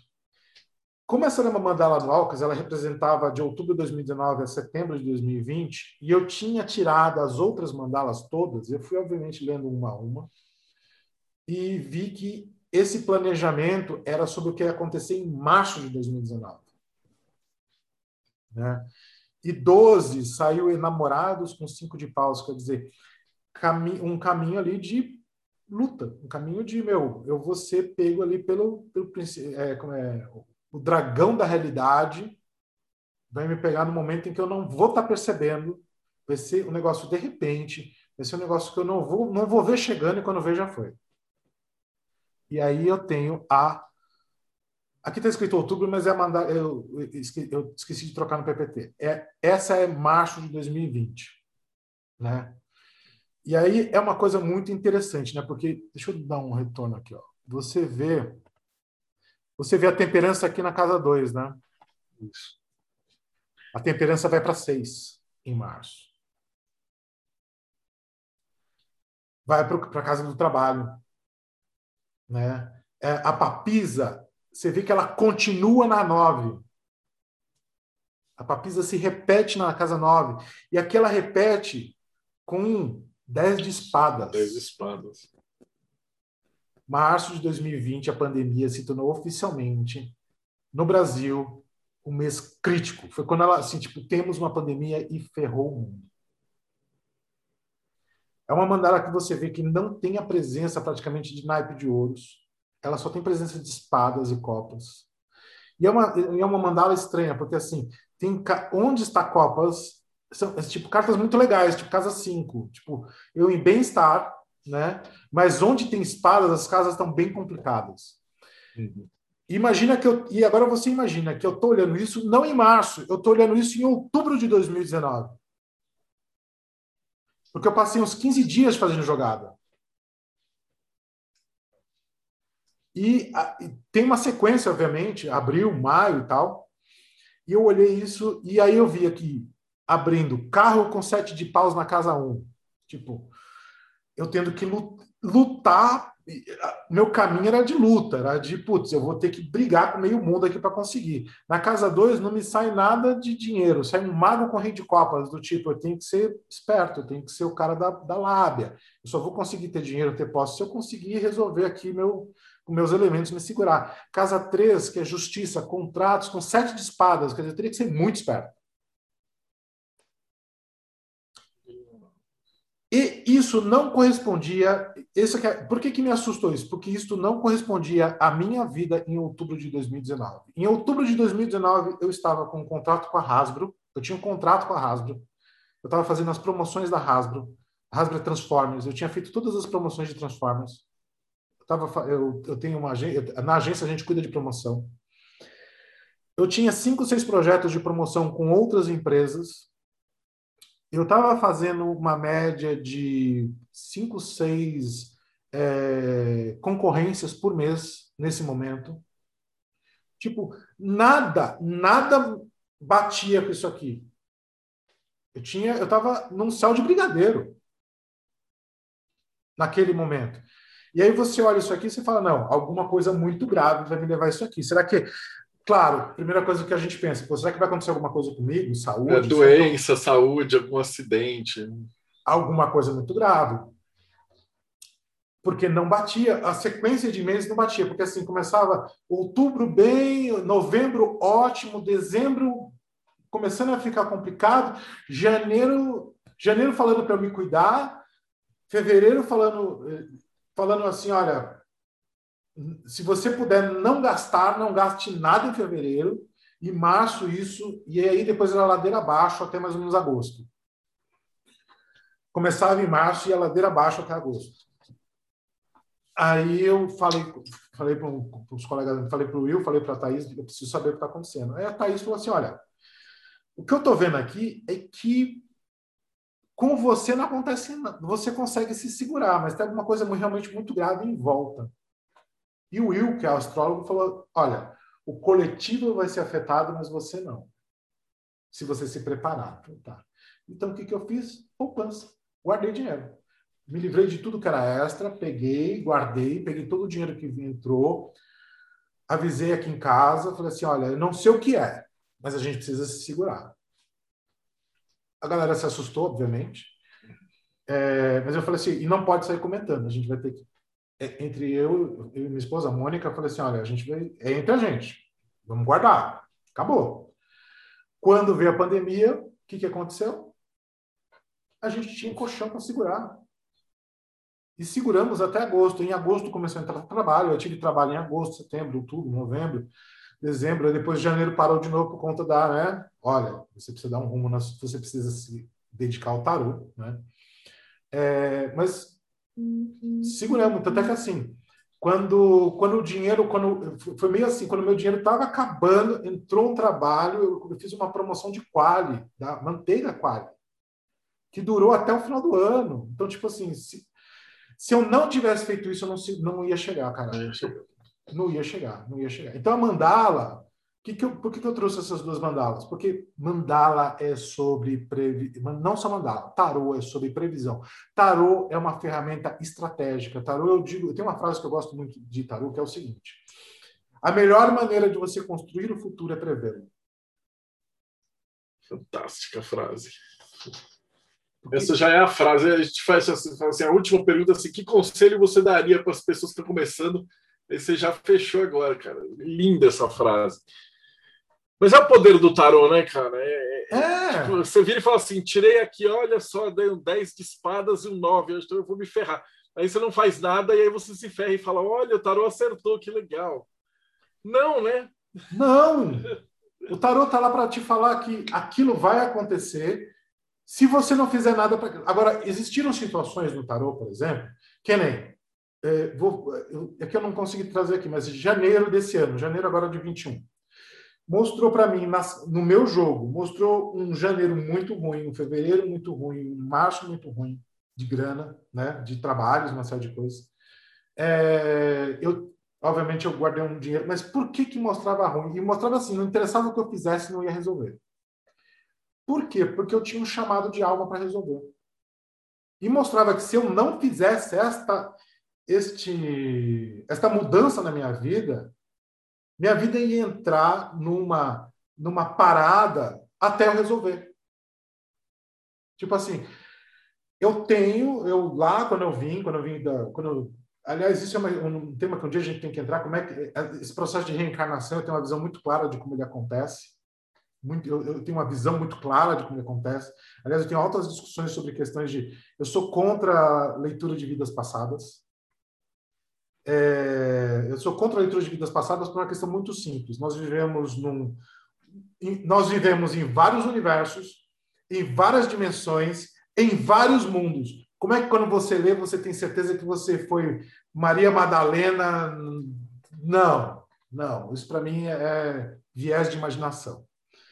E porque nós não somos só terrenos, né? Quem acredita que só a Terra é habitada no universo tem sérios problemas matemáticos, inclusive é, a gente tem que entender que tarô é sobre previsão, a gente tem que entender que tarô ele permite que eu seja estratégico, ele permite que eu faça previsões. Se o teu tarô não prevê, eu vou falar para você que o teu tarô está prevendo. A questão é que você não está interpretando, é diferente. E pode ser uma escolha do tarólogo, não tem problema. Pode ser, eu posso chegar e falar, não, meu tarô eu não uso para previsão, meu tarô eu uso para um outro trabalho. E tudo bem, mas não diga que o tarô não prevê. Não diga que o tarô não faz previsão, porque ele faz. A escolha de não prever é do tarólogo, não é do tarô. Porque o tarólogo é o soberano da tiragem. Sempre. O, o tarô é um raio-x do que você vai ler. E a mandala, para mim, é, é, a tomografia computadorizada em 4D. É, essa mandala, para mim, é a que mais aproxima. É, assim, eu, eu tinha um preconceito contra a carta cigana, né? E aí eu conversei com a Carla, e ela deu uma aula, assim, eu fiquei apaixonado. Eu falei, caralho, porque você monta, e essa mandala é o mais próximo, né, de que une esses dois Sim. caminhos, né? Então, e, com certeza, e... é uma coisa fantástica.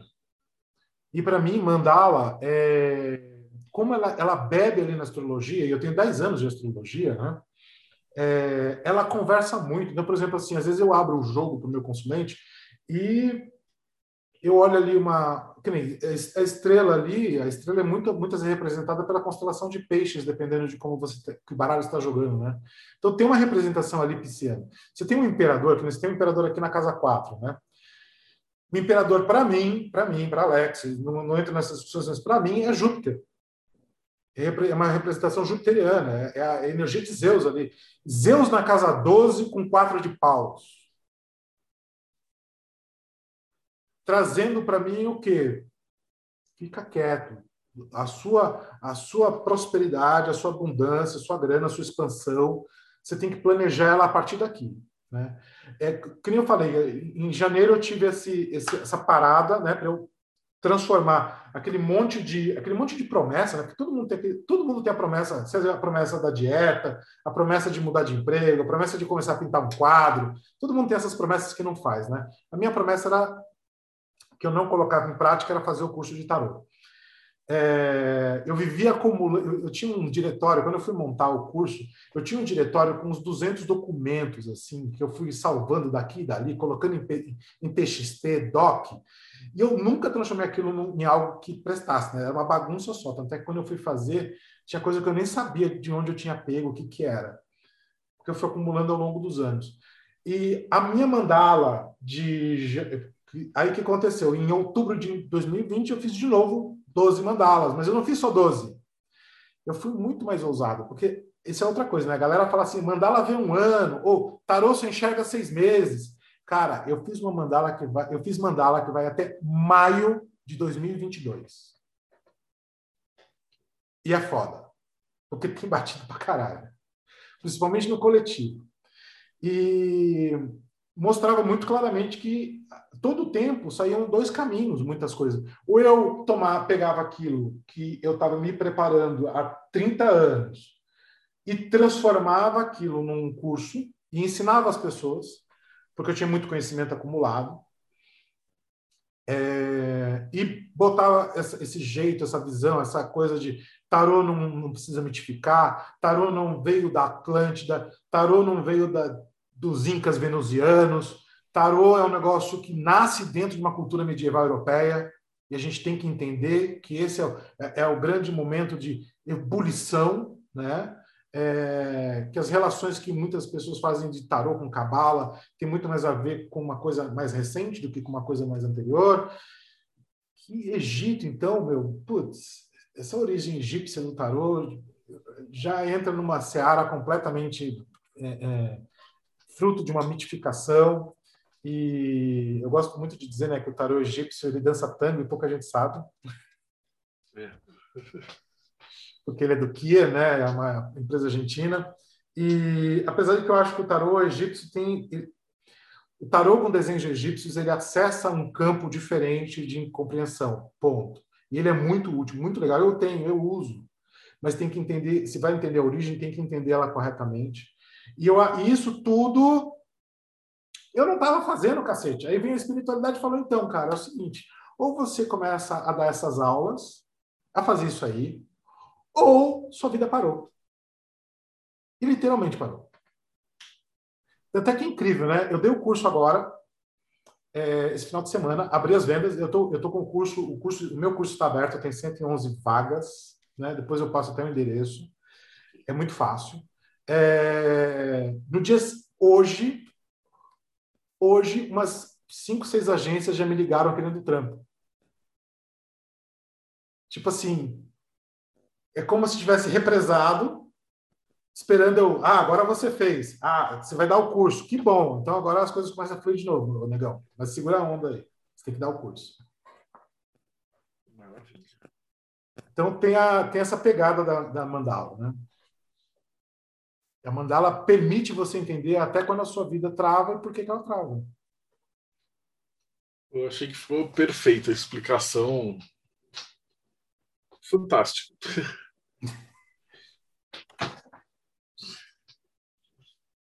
Eu acho que a mandala astrológica, para mim, ela tem essa.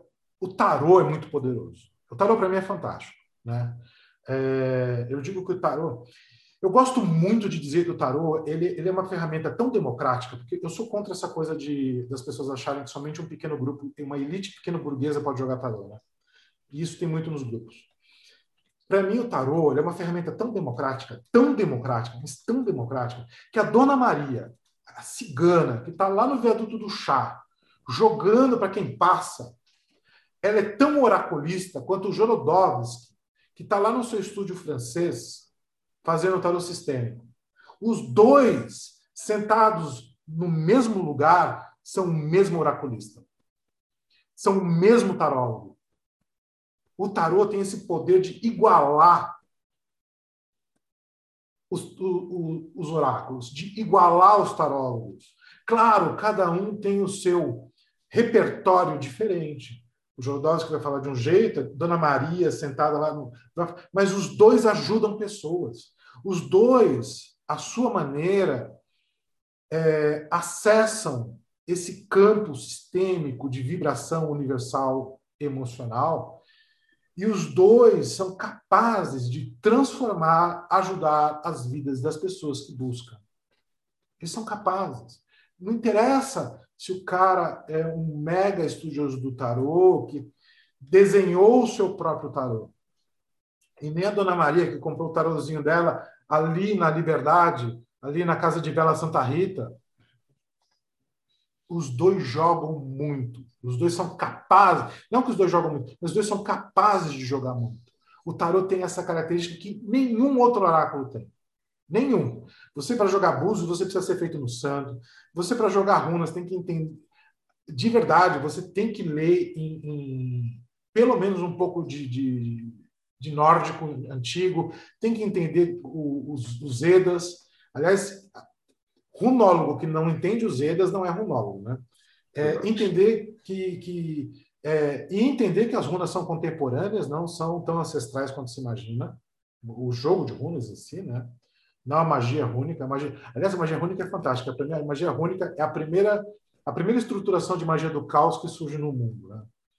Porque se você estuda, elas têm, têm umas sacadas muito legais. É, e o tarot não, o tarot tem essa característica de ter sido um jogo de boteco, de ter sido o, de ter sido sempre é, é, cobrado impostos de jogo em cima dele.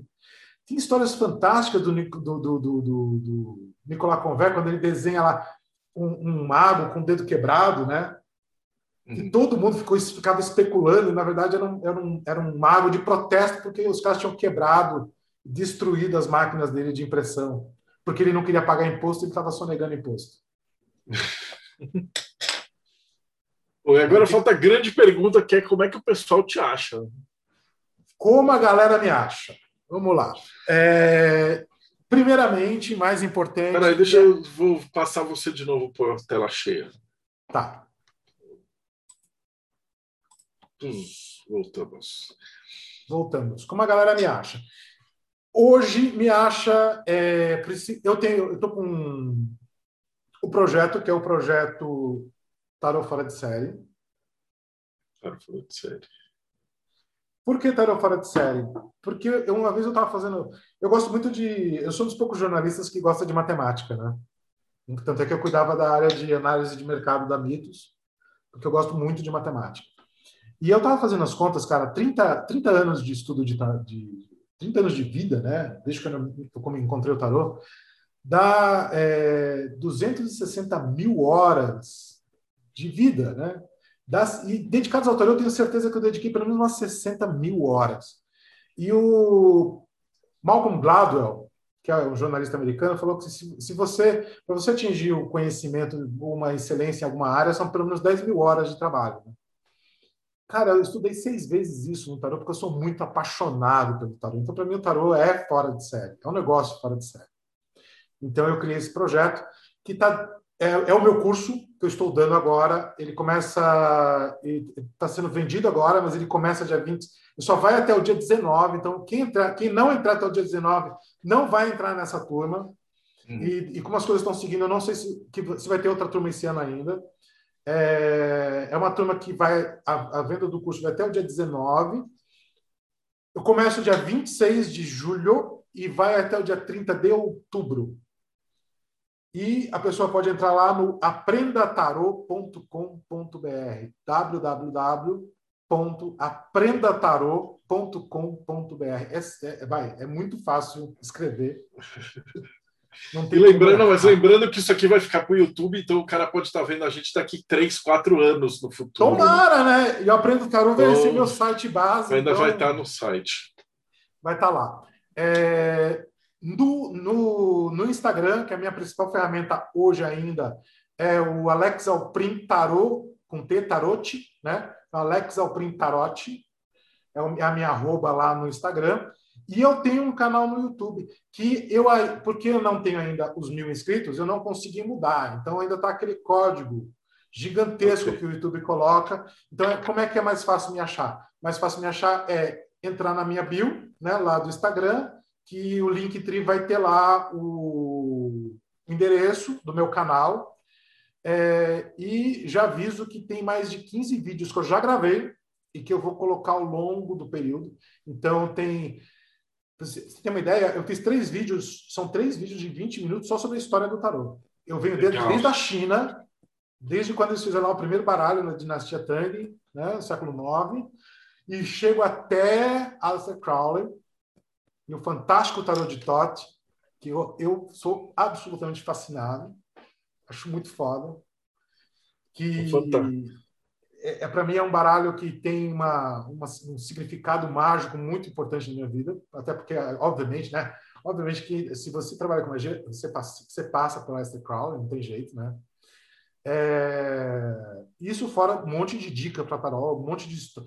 Por exemplo, eu trouxe lá, já tem, eu vou, eu vou colocar mais, a história, por exemplo, que os, os quatro páginas correspondem a quatro energias do mago, que os quatro reis correspondem às quatro energias do imperador, está tudo explicado lá. As quatro rainhas correspondem às quatro energias da imperatriz, e os quatro cavaleiros correspondem às quatro energias do carro.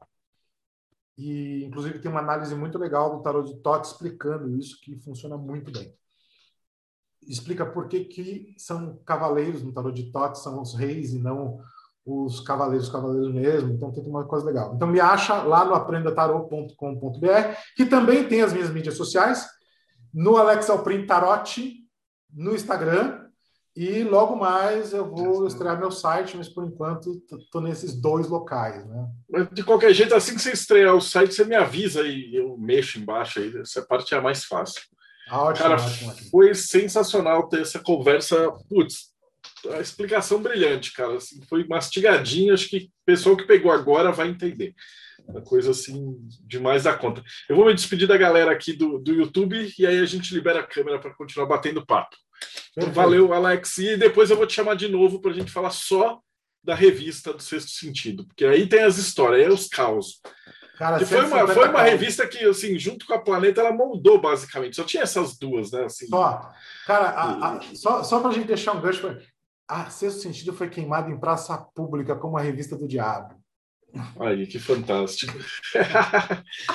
Maravilhoso. Então, se você acompanhou a gente até aqui, não esquece dá like, segue o canal, vai no canal do Alex, dá like, segue o canal para ele chegar em mil, para ele já ter nominho. Então, provavelmente daqui a pouco a gente já bate esses mil. E a gente se vê aí então no próximo Bate-Papo Mayhem.